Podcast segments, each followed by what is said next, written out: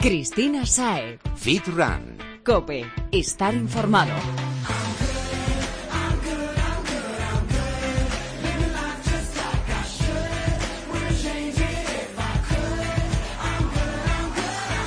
Muy buenas, Fitrunner, y aunque distan unos días del primero de este 2017, feliz año nuevo. Volvemos tras unas largas vacaciones de Navidad, las que nos han dado aquí en la radio, que yo sé de una que lleva ya unos cuantos días currando.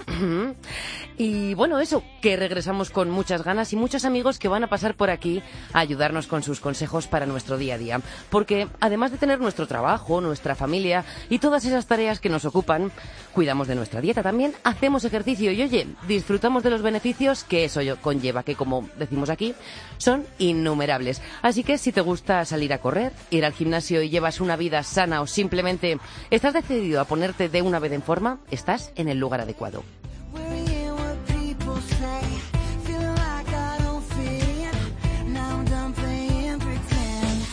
Ahora mismo sacamos el exprimidor y nos ponemos a sacarles jugo a los invitados que nos acompañan esta semana. Pero antes, toma nota de las redes sociales del programa y así no te pierdes nada de nada. Estamos en Twitter, arroba fitran-cope, en facebook.com barra fitrancope y puedes encontrarnos también en Instagram. Somos arroba fitran-es. Ah, y Spotify. Sigue las listas Fitran, seguidos de los números 1, 2 o 3, en referencia a las tres temporadas que llevamos hablando de fitness, running y nutrición. Y disfruta de los temazos que suenan en el podcast.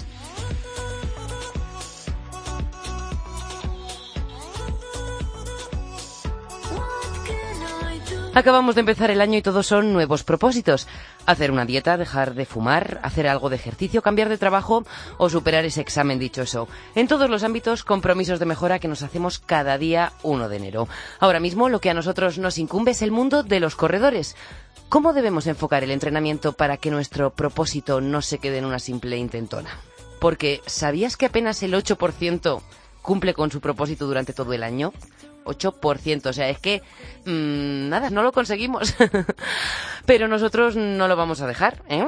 Y ayudaremos a aumentar esa cifra para aconsejarnos y que hagamos las cosas bien para llegar a nuestra meta de manera sana con nuestro cuerpo y lo más importante con nuestra mente. Nos acompaña Fran Torralba, entrenador y director de la Escuela Nacional del Corredor Popular de la Universidad de León. La escuela Ule Chocro. Bienvenido, Fran. Hola, buenas noches, buenas tardes, noches. Gracias por estar con nosotros. Como decíamos, época de nuevas inscripciones de duración incierta. ¿Habéis notado en la ULE el fenómeno Año Nuevo, Vida Nueva? No, nosotros no, porque bueno, es, un, es, es una escuela que ya lleva siete años y y tiene un público muy estable. Entonces, bueno, pues estamos en torno a los 150, 160 corredores. Sí que es verdad que, que se va apuntando gente, pero no, normalmente se apunta más en septiembre. bueno, pero no, me digas que en la calle no se ve mucha más gente corriendo. Sí, en calle, gimnasios, claro, nosotros que, que bueno, ya lo hablaremos, el running lo, lo, lo, lo unimos también a lo que es eh, la fuerza, la potencia en gimnasio y tal, los gimnasios ahora mismo están a tope, pero es cuestión de un mes. Luego ya se suelen vaciar otra vez. El 8% ese que decía en la introducción que continúa, porque el resto... Bueno, ¿cómo deben comenzar con el entrenamiento los novatos para no cansarse, aburrirse o peor, lesionarse y tener que dejarlo? Pues no con muchas ganas, por así decirlo, de querer hacerlo todo en un día. Eh, muchos pocos son mucho y, pocos muchos son poco. Entonces lo que tienen que empezar a hacer, si no han corrido nunca, pues es empezar con lo que se denomina cacos, que ya se ha instaurado, que es caminar, correr. Por eso se llama cacos. Y tiene que empezar muy tranquilamente, pues dos días, tres a la semana, y empezando pues eh, de cinco minutos andando, dos corriendo, cinco andando, dos corriendo, cinco andando, dos corriendo. Y no querer ya pasar a correr tres minutos, cuatro a la segunda semana la segunda semana seguir repitiéndolo, ir progresivamente aumentando el tiempo de correr hasta que puedan hacer en torno a 40 50 minutos corriendo, caminando. Y a los dos meses, si lleva un entrenamiento de tres días a la semana, instaurado y bien planificado, está corriendo 40 minutos sin problema. Nosotros en la universidad lo estamos consiguiendo con, con todo tipo de gente. O sea que pasito a pasito y sin acelerarse, que al final es mejor ir construyendo la casa desde abajo. Sí, efectivamente, lo que hay que hacer primero es una base, es como un edificio, tú lo has dicho muy bien. Lo primero que hay que hacer es el encofrado. Si tú no haces el encofrado correctamente, el edificio se va a caer y se va a desmoronar. Y luego las cosas poco a poco, pues le vas cogiendo el gustillo. Y lo que tienen que tener muy claro, que es un gran error que hace la gente que nunca ha corrido, es que quiere correr muy rápido. Ellos creen que no van rápido, pero es rápido. Entonces, ¿cuál es una premisa esencial para A mí me pasaba 500 metros y con la lengua fuera y el corazón... Efectivamente. Ese es que es el típico dicho de la gente que nos hemos dedicado pues a esto de correr, de que no, es que correr es muy cansado. Bueno, correr para un atleta puede ser, pero, pero para un popular no tiene que ser tan cansado. Es decir, lo que tienes que hacer es disfrutar. ¿Cómo se disfruta? Pues empezando muy poco a poco. Cuando haces tacos casi vas tan al mismo ritmo andando que corriendo tú tienes que poder llevar una conversación con, tu, con un compañero o poder llevar una conversación con alguien sin fatigarte. Ese es el, Eso más de uno ahora mismo dirá, mm, vale, lo estoy haciendo mal. sí, el problema, y lo tenemos constatado, que, que el 80% de la gente cuando se pone a correr lo hace mal. Yo, una cosa que me hace mucha gracia es que cuando tú vas a esquiar normalmente escojo un monitor para que te enseñe, para hacer surf también, para tenis también, para pádel también. Y ahora, gracias a Dios, la gente se da cuenta que para correr también necesitan gente que les, que les inicie y que, y que les asesore. Pues sí, ahora lo importante es que elijamos bien a esa persona que, que como siempre comentamos con nuestro nutricionista Jesús Santín, al final nos estamos volviendo todos un poco tarumbas con esto de Internet y tanta red social pues sí hay mucha información y la información, la sobreinformación mal llevada, pues pues es muy peligrosa y la gente pues muchas veces se queda con lo que se quiere quedar y eso es complicado. Nada, siempre hay que buscar fuentes de autoridad, como, como en el periodismo. eso está claro. ¿Qué consejos les darías a, a los novatos para que eh, la carrera se convierta en una pasión y no un sacrificio? Que es que hay gente que lo hace como un sacrificio solamente por un objetivo físico. No, queremos que nos guste. Lo primero que tienen que hacer es equiparse bien las zapatillas que no tienen que ser las más caras sino las correctas. Ver si su pisada es de pronador o supinador, porque yo lo que veo muchas veces cuando la gente que nunca ha corrido llega a la escuela es que nos vienen unas zapatillas que, que bueno, pues que realmente tenemos que ver que, que correr tiene un impacto y ese impacto cada vez que pisamos en el cuerpo se multiplica por dos veces y media su peso, con lo cual ese impacto es, es lesivo si no llevas un buen calzado. Correr siempre si puede también por tierra o por hierba, eso es fundamental. y luego empezar muy poco a poco, con tres días a la semana sobra. Y luego una premisa ¿Tiradas de cuánto? ¿Tres días a la semana? Eh, cacos, pues lo que te decía, tres series al principio de cinco minutos andando, dos corriendo. O sea, que está corriendo realmente seis minutos. Sí, pero, pero son 21 minutos ya que estás haciendo ejercicio. La primera semana. La segunda, pues puedes eh, mantener los cinco minutos andando y subes a tres minutines si ves que te vas bien. Bueno, pues ya son 8 por 3, 24 minutos. Y vamos subiendo. Iremos subiendo los minutos de correr y bajando los minutos de andar. Hasta que poco a poco vayamos haciendo 15 minutos o sea, cinco minutos andando, 15 corriendo, cinco andando, 15 corriendo. Y a partir de ahí ya empezamos a correr 20 minutos seguidos, pero siempre con la sensación de que estamos hablando. Pero no solo correr, esto hay que acompañarlo, hacer un buen trabajo de acondicionamiento físico, es decir, abdominales, lumbares, trabajo de fuerza, tanto piernas como en tren superior. ¿Para qué? Para que todo sea un compendio, que todo vaya hacia, hacia la misma línea. No podemos correr y hacer el efecto Forrest Gump. Corro, corro, corro, corro, porque al final vamos No sentiremos las piernas y nos convertiremos en Rambo. Efectivamente, no, no, y no hay que tener una descompensación. O sea, que decirte, cada día hay que cuidar más la fuerza y la potencia. Eso está claro. Las maratones los populares ahora mismo la corren por fuerza y potencia, porque no hacen un, un trabajo anaeróbico muy grande, realmente van anaeróbico todo el rato. Entonces, tiene que trabajar mucho la fuerza y la potencia, no descuidar eso. El gimnasio está bien y unirlo a la carrera. Lo Con que tres días a la siempre, semana sobra al principio. Que es que correr no es solo es correr y a muchos se les olvida y eso no, es un fallo que nos va a ayudar a prevenir lesiones, a mejorar y a cogerle más el gustillo Has porque dicho, vamos mira, a evitar dolores. Efectivamente, has dicho ahora una cosa clave y una cosa que siempre me, me deja muy muy así, y lo hablamos en las charlas que damos con los Adidas Running Day, es que lo que no se puede ver en los parques, y yo lo veo cada día más, es gente coja corriendo, gente llena de neurotaping, de taping, de... No, no, tú no eres un corredor profesional, en el momento que hay un dolor hay que parar. Pero si Y ya encima- está la publicidad. El otro día vi un anuncio de una crema que decían que no te impida seguir entrenando. Un dolor en la rodilla, te pones la crema y sigues entrenando. Bueno, pues a lo mejor eso es un placebo y la estás fastidiando. Sí, sí, sí. Aparte que el problema que tiene el corredor popular es que cuando empieza a generar estas endorfinas, que es como una droga, no, no, no tenemos que dejar, en el buen sentido de la palabra, de que somos eh, drogadictos del ejercicio físico, del encontrarnos bien con nuestras endorfinas. Y eso está bien mientras eh, adaptemos ese ejercicio a nuestra vida, no la vida a ese ejercicio. Eso Lo digo porque nosotros hemos tenido muchos casos, yo llevo años entrando a populares, que mucha gente ha cambiado toda su forma de vida, pues por ¿cómo decírtelo? Por correr. Su vida es solo correr, se centra en correr y si ese día no corre o le sale algo mal, discute con la mujer, castiga a los hijos, castiga al perro. Eso ya se convierte en una obsesión. Efectivamente. Correr tiene que ser un psicólogo natural. Es decir, salgo estresado de mi trabajo, me voy a hacer mi carrerita o mi serie si ya soy un runner avanzado y disfruto. Pero nunca llegando a dar el no pain, no gain que se dice. Es decir, máximo esfuerzo, máximo rendimiento, sin dolor, no hay ganancia. Eh, efectivamente. Pues, pues eso, eh, Jeff Gallagher y los americanos que lo proponan, pues bueno, les irá muy bien en el alto rendimiento. Pero aquí, esto no es alto rendimiento, esto es deporte salud. O por lo menos así lo vemos desde la escuela de, la, de la ULE. Eso es, y además la actividad física es un extra a nuestro día a día y bastante tenemos con lo que tenemos como para volvernos locos encima con lo, que, es la sociedad, con lo que hacemos para disfrutar y para nosotros. Bueno, Fran, los que llevan un tiempo corriendo también tienen propósitos para este 2017. No es engancharse al running, desde luego, porque ya sabemos que esto lo están, pero se han fijado sus metas para este año como los nuevos corredores. ¿Cómo enfocaríamos el entrenamiento si nuestro objetivo es aumentar distancia de aquí al verano? Pues lo primero que tenemos que ver, mira, nosotros lo que decimos siempre es que un popular ya besado, es decir, que lleva cinco o seis años corriendo, que ya ha corrido sus cuatro, cinco o siete, ocho medias maratones, sus catorce, quince, diez miles, en estos años y quiere dar el paso al maratón a una distancia más larga, eh, bueno, eh, hay que ver dos clases. Eh, los 5, 10 kilómetros y media maratón son muy parecidos y se entrenan de una manera muy parecida. Hay muy pocas variantes, pero el maratón es una página aparte. Son 12 semanas específicas y es una cosa seria. No hay que perderle el miedo, o sea, el miedo sí, pero el respeto nunca hay que perderse al maratón porque ahí ya hablamos de que consumimos todo el glucógeno, de que bueno, son en un, en un popular bueno son tres horas corriendo o menos y en uno normal de tres horas y media a cuatro y media es mucho tiempo corriendo. Pues Entonces, ¿cómo lo hacemos? Pues poco a poco lo mismo. Si voy a correr un maratón, entreno normal y eh, me pongo en manos de un buen entrenador de runners que normalmente las preparaciones suelen ser de 12 semanas. Y esas 12 semanas van a ser duras a nivel psicológico y duras a nivel de entrenamiento. Pero estamos hablando de un entrenador avezado. Que bueno, quiero correr 10 kilómetros y dar el paso a la media maratón, no tiene que tener miedo.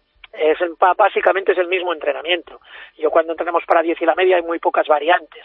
Algún rodaje eh, del domingo más largo, alguna serie más, pocas cosas. Nada, Pero lo que tenemos que comernos el coco es al pasar a la maratón. Efectivamente. Y sí tener claro que no se pueden correr todos los fines de semana ni dos carreras cada semana. O sea, lo que tenemos que ver claro es que un atleta profesional está corriendo como mucho dos maratones al año, como mucho. Y las medias maratones las corre cada tres semanas. Estamos hablando de atletas profesionales que... no pretendamos ser mejor que los profesionales. Efectivamente, con un profesional que estamos hablando que pesa en torno a los 56, 60 kilos y tienen un 6%, un 7% de grasa corporal. Ah. Y se dedican a ello. Nada, imposible. No podemos competir con eso. Poner coherencias. Esto es muy sencillo. Como dice el gran Rodrigo Adela, esto es como la comida. La comida de que te daba tu madre si era variada y era buena, no hay que complicarse la vida. Mm. Hay que comer sano, natural y con mesura. Pues aquí igual, lo que te va pidiendo el cuerpo y siempre cuando tú quieres hacer una cosa, sal de tu cuerpo y piensa que le estás dando un consejo a un amigo. Y muchas veces es cuando ves la coherencia o ves las burradas que quieres sí, simplemente con hacer caso de nuestro cuerpo, escucharlo y hacer actuar siempre con cabeza, tenemos más que suficiente, Fran. El cuerpo avisa, ¿eh? avisa y avisa mucho. Lo que pasa es que no le hacemos caso. Mm. Hay, un dolor y seguimos, hay una molestia y seguimos. Si hay un dolor es por algo. Si hay una molestia es por algo. Entonces, además hoy tenemos una cosa que hace eh, pues 35 años que yo empecé a correr eh, no teníamos que son el entrenamiento cruzado, tenemos elípticas, que se hace una transferencia eh, muy buena hacia la carrera, tenemos la bicicleta, que se está demostrando que viene muy bien para la carrera, tenemos el aquarunning, tenemos cintas ahora muy buenas de bajo infinitas.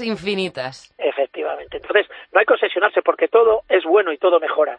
Y que además es una premisa eh, fundamental no vivimos de esto, no somos profesionales de esto. Por lo tanto, esto tiene que ser una diversión, no una obsesión. Y si queremos mejorar nuestra marca, pues también poquito a poco ir incrementando distancias y trabajando un poco la ¿eh? resistencia. Efectivamente, se van a mejorar, escuchando al cuerpo se van a mejorar. Yo cuando empezamos en la escuela mucha gente creía que es que después de una maratón o después de una media maratón o después de una carrera había que entrenar todavía más duro. No, no.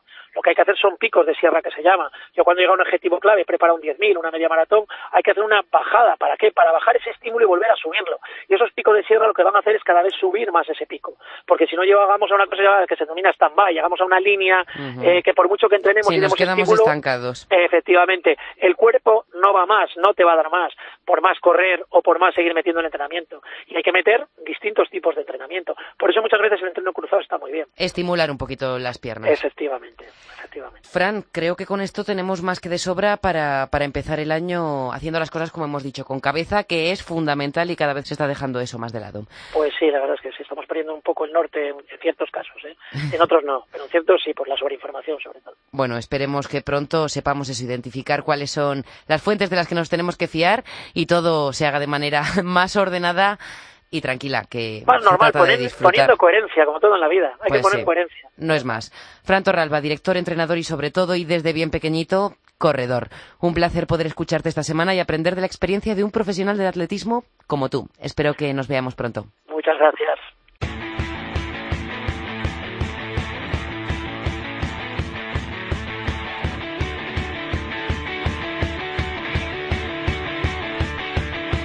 Nuevos propósitos que suponen cambios en nuestros hábitos diarios y que necesariamente implican modificaciones en las comidas que realizamos, porque con el ejercicio gastamos las reservas de ciertos nutrientes de nuestro cuerpo y digo yo que habrá que reponerlos y no con cualquier cosa, que la grasa mm, no nos gusta.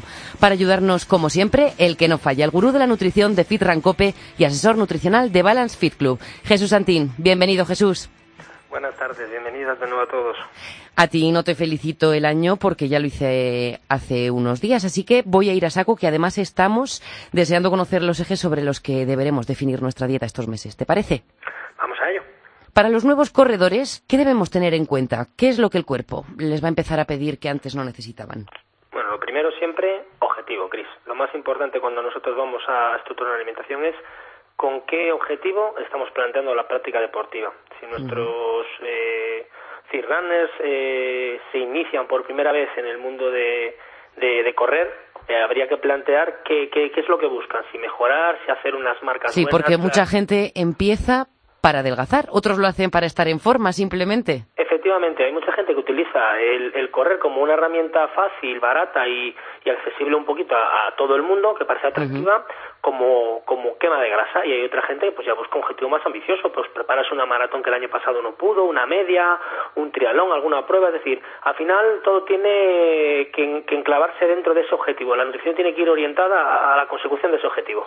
Bueno, pues vamos a empezar por los que se apuntan a perder peso, que no sé qué me da a mí que después de las Navidades son muchos. ¿Qué van a necesitar estos corredores al introducir el running en su día a día?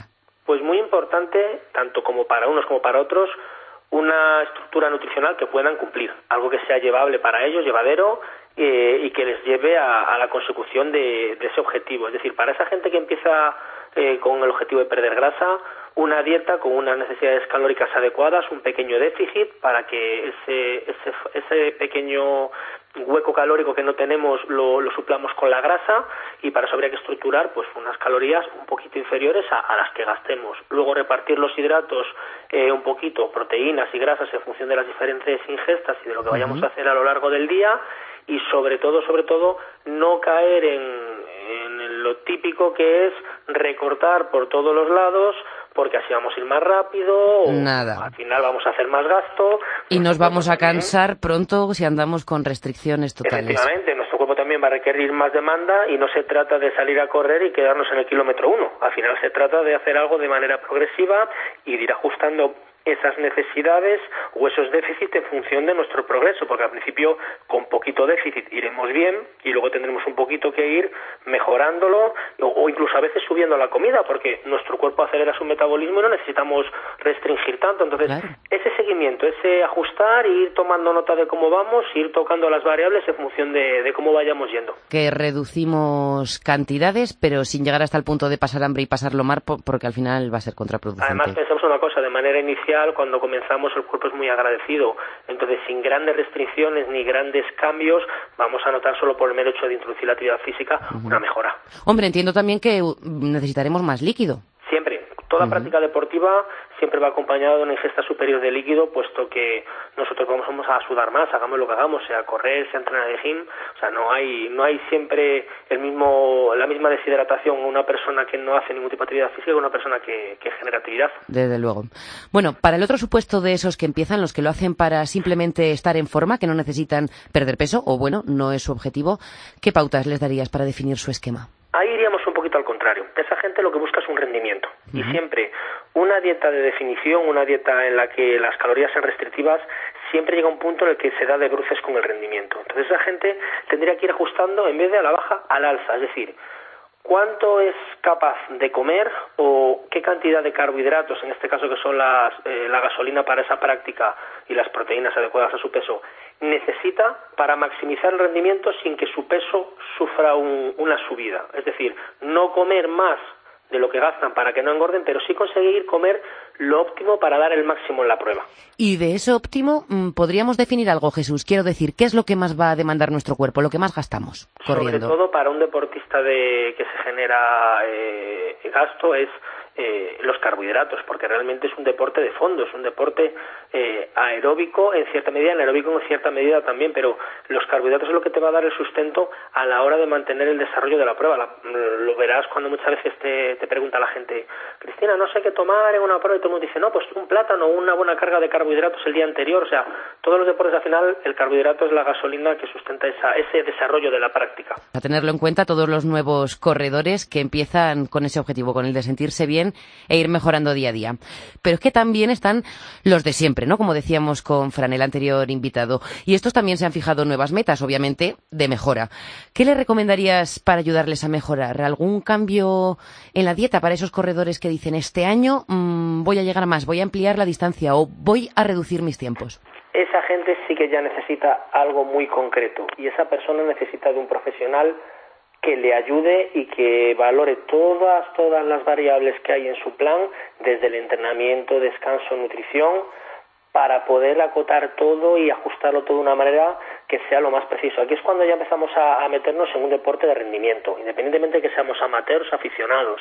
Siempre que hilemos fino y siempre que damos un paso superior dentro de unos, de unos rangos en los que nos movamos, ahí ya requiere de algo muy personalizado. Es decir, esa persona se tiene que poner en manos de alguien que maximice su nivel de entrenamiento, mejorando sus marcas, un buen nutricionista que pueda poner eh, las cantidades necesarias acorde a su entrenamiento y siempre que trabajen un poco de la mano. Es decir, eh, si la persona que le lleva la nutrición, evidentemente, no tiene por qué saber de entrenamiento.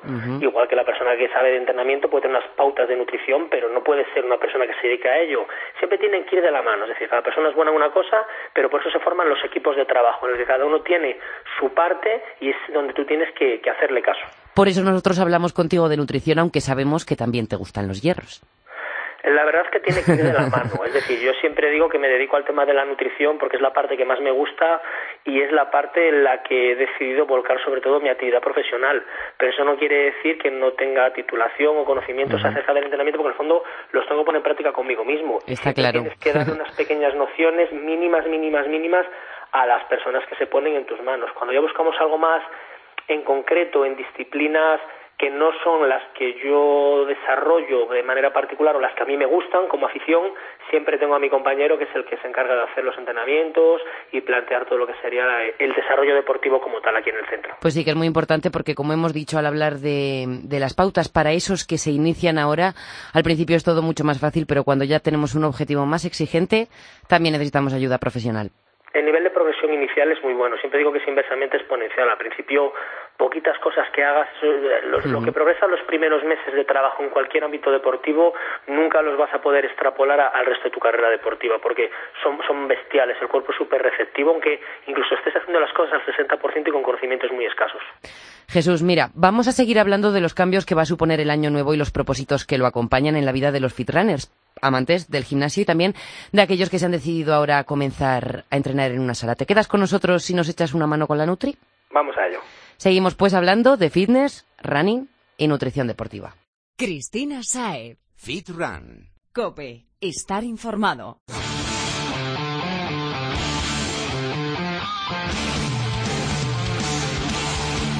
Los que se calzan las zapatillas y los que se ponen los guantes. El propósito siempre está ligado a sentirse y verse mejor, pero la actividad física elegida o la que más nos va a cada uno varía.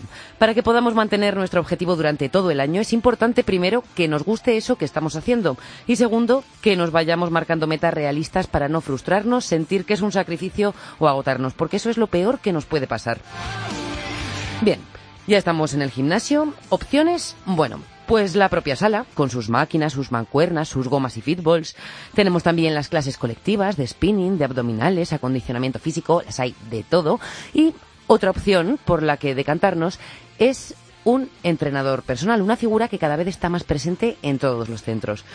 Vamos a conocer con uno de ellos cómo son los inicios de los principiantes y vamos a ver si nos da algún que otro consejillo para no tirar la toalla. Alfonso Galán, entrenador personal del Body Factory Gran Vía, bienvenido y gracias por acompañarnos esta semana. Muy buenas, gracias a vosotros. No te pregunto porque lo conozco y lo puedo afirmar. En el gimnasio la oleada de enero se está haciendo notar. ¿Cuál es el perfil más común entre los nuevos clientes, esos que se han decidido a ponerse en forma con el cambio de año en manos de un entrenador personal? Bueno, en general son gente que viene pues un poquito más floja de Navidades o incluso gente que no ha entrenado nunca. eh, el propósito de año nuevo. Exactamente. ¿Y cómo debe empezar a entrenar un principiante para lo que decía al principio? Que no se aburran, que no se frustren, que vayan poco a poco y, y mantengan su propósito todo el año. Exactamente. Para mí lo principal es primero que se diviertan entrenando uh -huh. para no perder, digamos, el interés. Y para mí lo fundamental es que primero tengan un periodo de adaptación al entrenamiento en el que las cargas no sean demasiado altas y que el trabajo no sea tampoco demasiado intenso, uh -huh. ni demasiado largo tampoco. Estamos hablando de 40 minutitos, por ejemplo. Sí, normalmente un entrenamiento de entre 40 minutos y 60 minutos es más que suficiente, así que en iniciación eh, casi mejor que se queden en alrededor de 40-45 minutos. Uh -huh. ¿Y qué frecuencia nos recomendarías para, para activar al cuerpo eso, sin derrotarlo? pues yo siempre intento decirle a mis clientes que entrenen un mínimo de tres veces a la semana y que tampoco pasen de cuatro veces. Uh -huh. Hasta cuatro veces 40 minutos ya es tiempo, ya es tiempo a la semana. Oye, Alfonso, de todos estos que, que se apuntan ahora después de las, de las Navidades, los nuevos y los que vienen un poquito pasados después de las fiestas, ¿cuántos aguantan? Quiero decir, ¿el propósito se mantiene o, o culeamos? Generalmente el propósito no se mantiene demasiado porque el entrenamiento convencional suele, suele aburrir, vamos a decir. Entonces, siempre es importante encontrar una actividad que realmente te motive a continuar tu entrenamiento y que te ayude a mejorar. Eh, y que al mismo tiempo tú veas resultados, no en poco tiempo, porque obviamente no hay resultado bueno en poco tiempo nunca, uh -huh. pero sí que vayas notándote mejor físicamente en cuanto a tu nivel de fuerza, tu nivel de resistencia, no tanto estético como muscular. Pues sí, al principio es inevitable obsesionarse con lo físico porque es lo que vemos y lo que primero... Exactamente. ¿Qué es lo que puede aportar en todo esto un entrenador personal? ¿Cómo ayuda a los principiantes, sobre todo? A un principiante le puede ayudar, sobre todo, eh, tanto a mantener la motivación como a encontrar exactamente lo que necesita el cliente, porque no todo el mundo es igual, no uh -huh. todo el mundo tiene que entrenar igual y, en general, no todo el mundo tiene las mismas necesidades. Entonces, un entrenador se dedica a ello, es un profesional de esto, entonces sabe o más o menos puede encontrar eh, lo que necesita cada persona. ¿Hablamos de lo que necesita a nivel de conseguir resultados físicos o también de lo que necesita a nivel mental, lo que le anima, lo que le hace desconectar? Hombre, yo creo que las dos cosas. Hay que intentar equilibrar y, y encontrar esos dos puntos, porque al final eh, lo más importante en este mundo es la salud. Uh -huh. Entonces, eh, el entrenador tiene que estar pendiente tanto de la salud física como de la salud, vamos a decir, mental, aunque no... Sí, no, también. Sí, men Hacéis un poco de psicólogos muchas veces, ¿verdad? Sí, muchísimas veces. es otra cosa de la, en la que se pueden apoyar los nuevos y que les va a favorecer sin lugar a dudas. Y además es bastante enriquecedor para nosotros también. Eso es muy importante. Oye, Alfonso, y aunque cada uno sea un mundo y, y defináis el entrenamiento personalizado para cada cliente, ¿hay algún ejercicio que digas, mira, este me parece fundamental para todos los perfiles, este ejercicio que no me falle? Pues a mí personalmente lo que más me gusta trabajar es la propiocepción en cualquier... ¿En castellano? Explícanoslo para quien nos está escuchando, por si acaso. bueno, cómo sientes tu, tu cuerpo, ¿vale? Entonces se trabaja mucho el equilibrio, uh -huh. eh, se trabaja mucho la fuerza dentro de ese equilibrio. Por ejemplo, un trabajo con un Bosu o con un fitball o con una plataforma inestable o trabajar incluso hacer ciertos ejercicios con los ojos cerrados uh. nos ayuda mucho a mantener el equilibrio y para mí eso es lo más importante. O sea que a ti lo que te gusta es ver sufrir a los clientes mientras están con los ojos cerrados, ¿eh? reírte del equilibrio malo que tienen. Bueno, intento no hacerlo. Eso sí que es de un verdadero profesional. ¿Tienes algo último que decir a los fitrunners antes de marcharte para que este año consigan por fin ponerse en forma? Pues, eh, mira, últimamente he leído una frase que me ha, la verdad es que me ha marcado muchísimo. Más que nada porque siempre lo pienso, pero nunca caigo en esa frase justamente, que es el ejercicio es una celebración de lo que el cuerpo puede hacer y no un castigo por lo que te has comido. Oye, me encanta, ¿eh? Tenemos que hacerlo porque nos gusta y no pensando, ay, por Dios, tengo que, que bajar la magdalena de esta mañana. Básicamente. Me encanta. Alfonso, ahora que sí que sí, gracias y hasta pronto. Muchas gracias. Hasta luego.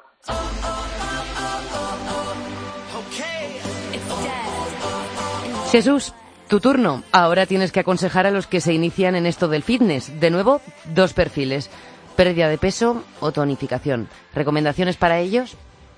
Pues mira, para ambos me gustaría hacer una en particular y es lo que yo he vivido toda mi vida como deportista cuando empecé. Ponerse en manos de una persona que sepa. Y sobre todo en este sector, porque quizás creo que es el sector que más confusión está induciendo a todo el mundo con las redes sociales, con todos los gurús, toda la gente que está en Instagram, es decir, buenos físicos no quiere decir tener buenos conocimientos y que mucha gente no se equivoque. Tu físico representa que tú eres capaz de trabajar, de hacer algo bien y que tu físico responde, pero eso no quiere decir que sepas hacerlo bien en otras personas. Entonces, si tú desde el minuto uno te pones en manos de una persona que sepa lo que está haciendo para cualquiera de esas dos cosas, tienes asegurado eh, mucho camino recorrido, no perder el tiempo, como nos ha pasado a todos cuando hemos empezado y, no sabíamos.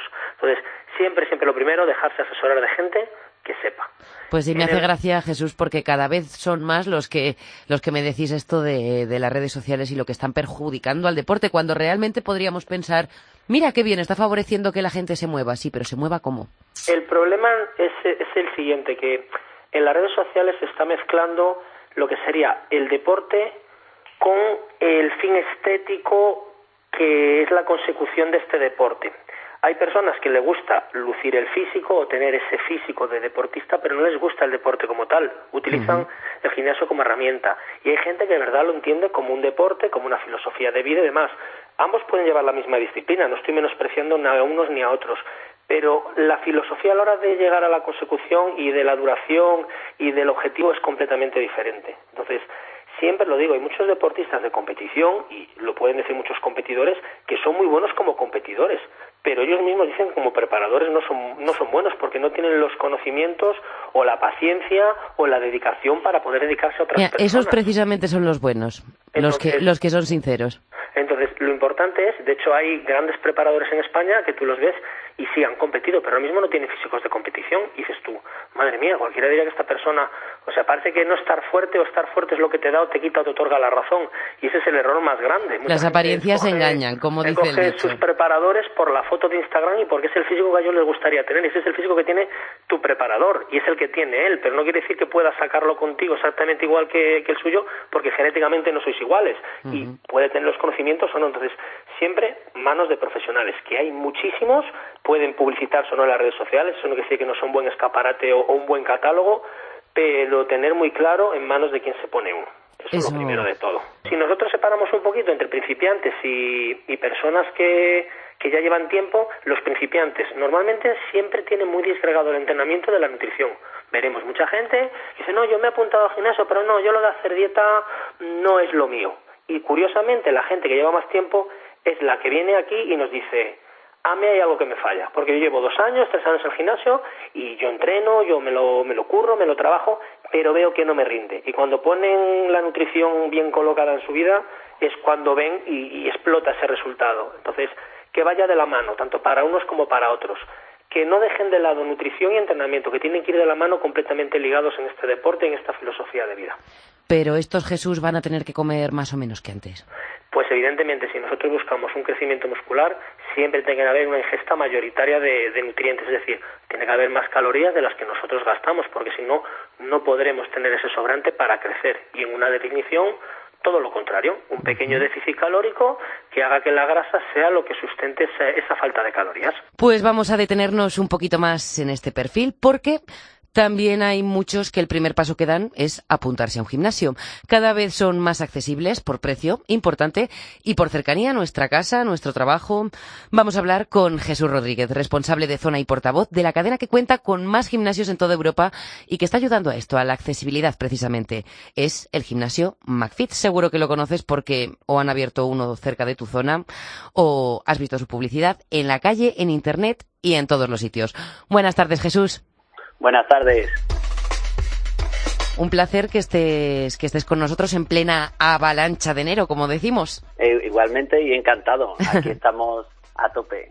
¿Cuál es el perfil del que empieza en enero en MacFit? Porque imagino que, al igual que en los demás centros, habréis notado que, las inscripciones han aumentado este mes. Claro, ahora el primer trimestre del año es siempre el de los nuevos propósitos y siempre eh, nos preparamos para todo lo que se nos viene encima, ¿no? Y ahora ya estamos notando a partir de la, de la segunda semana de enero, tras los Reyes, que es una buena avalancha y como ahora está muy de moda el tema fitness, pues estamos aquí con nuestras promociones a tope, aprovechando la nueva moda y disfrutando de ella.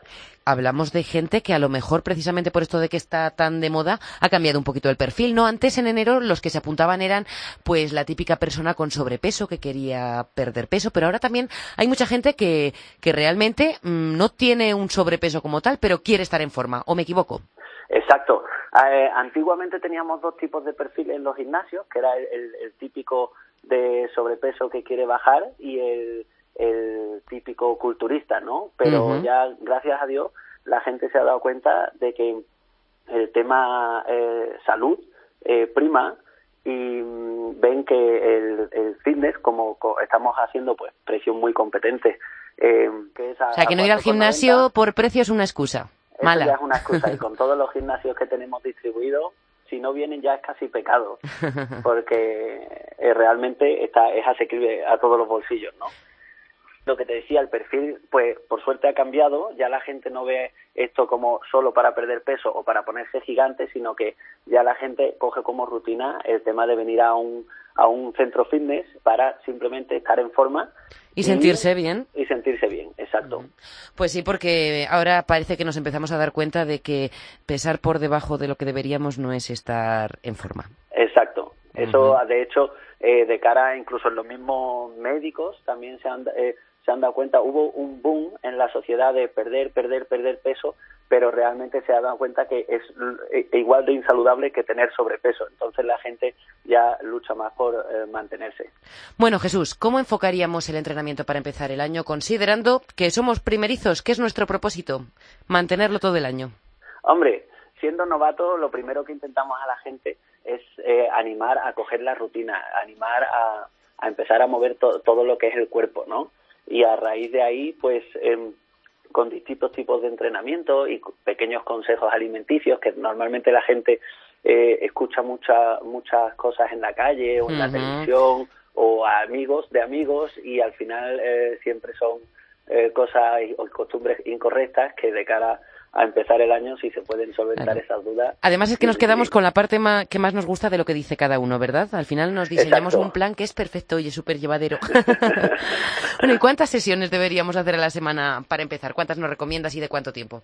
Realmente, eh, bueno, lo mínimo, lo mínimo para conseguir un, éxito son tres pero para no agobiar mucho a, a, la gente porque se ven siempre dicen ven cinco o seis días vamos eh, con cuatro días de media está bastante bien. Cuatro días de media. Hmm. Sí, a la semana, ya que tres puede ser muy poco, cinco o seis, si es eh, en exceso, el cuerpo no va a descansar. Entonces, al entrar en un estado de sobreentrenamiento o se acostumbra el cuerpo mucho a lo que se hace, mejor cuatro con su buen descanso, su buena eh, alimentación, va a que sobra. Y la pregunta que estaba deseando hacerte, ¿y esos cuatro días Mm, se van a componer de, porque me encanta a mí eso de me subo en la elíptica y no me bajo, pero a lo mejor hay que hacer un poquito más. Sí, de eso hay mucho. Lo que pasa, así, el tipo cuesta de enero para una persona así media, media novata o, o que tenga... Que no tenga ni idea y empieza porque le apetece ver, probar. Yo pondría siempre eh, una dos días de tonificación general, en el sentido de tenemos que mover todos los músculos del cuerpo. Un circuitillo completo, con pesas o gomas. Con todo. Con todo. Nosotros intentamos, como disponemos de muchos módulos, de muchos tipos de maquinaria y de muchos tipos de entrenamiento, nosotros intentamos aprovechar que esos dos días vaya con todo. Luego, o sea, con todo tipo de, material posible. Y luego, eh, cambiando estímulos. días, exacto, los otros dos días serían un día solo de cardio, que también viene muy bien al cuerpo, que el corazón se mueva. Lo típico de subirse a la elíptica y no bajarse, también viene bien, pero máximo un día. Sí, no centrar todo nuestro entrenamiento. en eso. Exacto. Y otro día eh, hay muchos tipos de cursos que nosotros ofrecemos aquí, eh, está Aerobic, que es un módulo de, clases dirigidas, y ese tipo de, clases pues consisten con tu propio cuerpo la mayoría de, de las veces hacer eh, tonificar todo el cuerpo, pero se, se, basa en muchas repeticiones, entonces uno va conociendo más su cuerpo. Y es una gran forma también de, de engancharse, ¿no? Con las clases colectivas. Exacto. Que guiadas y viendo a los compañeros, si el de al lado lo hace, yo no me voy a parar, no pienso parar. Totalmente. también se han hecho nuevos propósitos mm, los usuarios habituales, los que ya llevan meses, si no años, yendo a entrenar al gimnasio. Esto siempre buscan lo mismo. Después de tantos años, lo que quieren es llegar al verano bien, bien sequitos, con músculos y buena definición.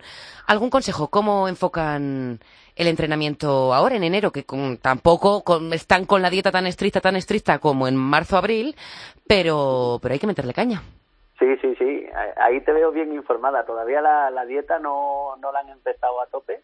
Eh, realmente ahora mismo simplemente eh, este tipo de perfil se dedica ahora a intentar construir el máximo posible de masa muscular eh, de cara a que a partir de marzo abril, luego según constitución de cada persona, a partir de marzo abril empiezan a poner un poco la dieta más estricta y en mayo junio ya empieza el secado de cara a la playa porque empiezan ya con la dieta pesando hasta la comida que sí el tupper el, tupper como extensión más de tu cuerpo. Exacto exacto bueno, ¿habría alguna distinción entre chicos y chicas o todos entrenan igual, aumentando quizás los pesos y bajando repeticiones? El, bueno, siempre hay diferencias, ¿no? Porque son dos cuerpos, dos organismos distintos, ¿no? eh, pero Todo depende. exacto, realmente los consejos que damos son eh, iguales para, para ambos. Luego siempre hay que tener en cuenta que una mujer eh, y siempre busca un tipo de entrenamiento más adaptado a lo que viene a ser abdomen, glúteo y pierna y un hombre más al tren superior, ¿no? Lo que viene a ser brazos, pecho, Así no nos peleamos por las máquinas. Sí, sí, así lo tenemos compensado. La intensidad igual para todos, nada de la zona de confort y forzando un poquito el Bueno, eso sí, la intensidad depende un poco de, de lo, eh, del objetivo, pero bueno, la intensidad siempre igual de fuerte, la, las repeticiones, serie y descanso depende un poco de cada objetivo, pero sí, a todos por igual. Si quieres crecer, no te toca otra que coger mucho peso y si quieres adelgazar tienes que hacer muchas repeticiones. Pues es lo que hay y es lo que nos vamos a apuntar, Jesús. Con esto creo que tenemos más que suficiente para entrar en un gimnasio y decir, vale, ¿y ahora qué? ¿Y ahora qué? Ahora escuchar el entrenador, a ver qué nos aconseja, que nos enseñe el centro y a empezar a... Y a ver qué circuito nos proponen. Exacto. pues Jesús, muchísimas gracias por acompañarnos, por compartir con nosotros la filosofía y la forma de entrenar de McFit y por los ejercicios que, que nos recomiendas para definir nuestro entrenamiento y culminar 2017 de una vez como queremos, con nuestro objetivo conseguido. Eso, eso sería un exitazo para todos. pues ojalá y vosotros, bueno, que sigáis abriendo centros y más centros para que así nadie tenga ninguna excusa para no ir al gimnasio. Exacto. Pues muchísimas gracias también a vosotros. Hasta pronto. Hasta pronto. Adiós.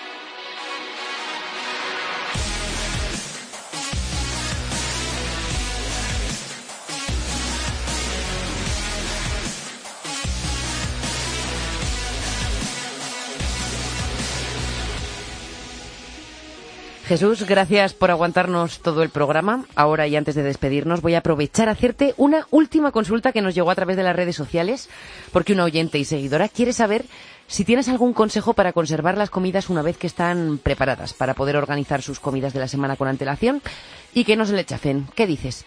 Yo te cuento mi experiencia. Tengo un poquito de todo, lo que yo hago y lo que la gente me cuenta.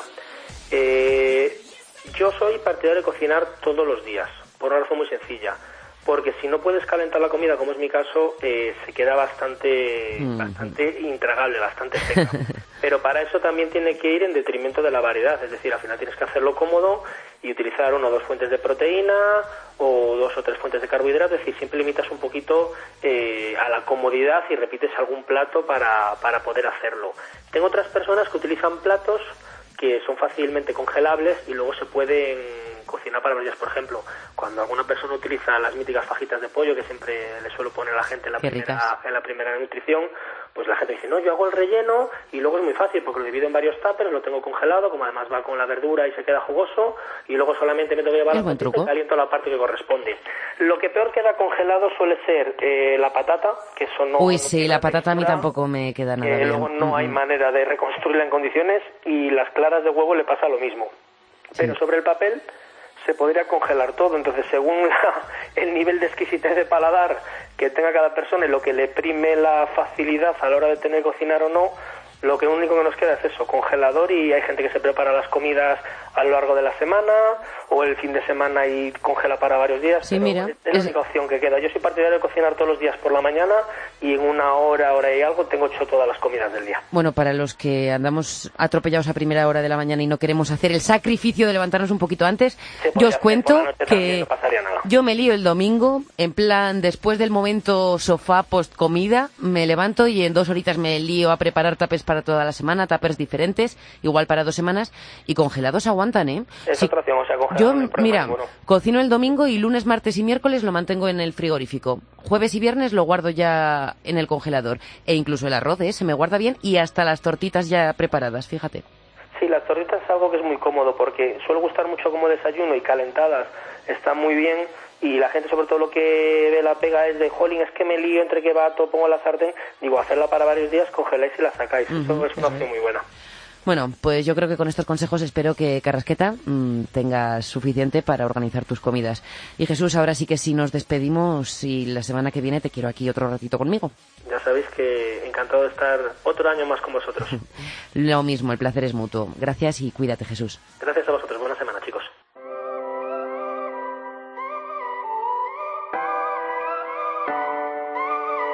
If I told you this was only gonna hurt, if I warned you that the fire's gonna burn, would you walk in? Would you let me do it first? Do it all in the name of love. Hasta aquí el podcast de esta semana, el primero de 2017. Hemos intentado hablarte un poquito de todo para que tengas la guía necesaria para definir los que serán tus nuevos hábitos este año. Y en siete días volvemos con más, porque como en todo en la vida, lo más adecuado para cada persona depende. Depende de nuestras características físicas, de nuestros horarios, de nuestros objetivos. Así que seguimos teniendo muchos, pero que muchos temas de los que hablar. Y también de clases, yoga, spinning, crossfit, tranquilo porque sea cual sea tu situación y lo que más te guste, si quieres te ayudaremos a conseguir tu propósito.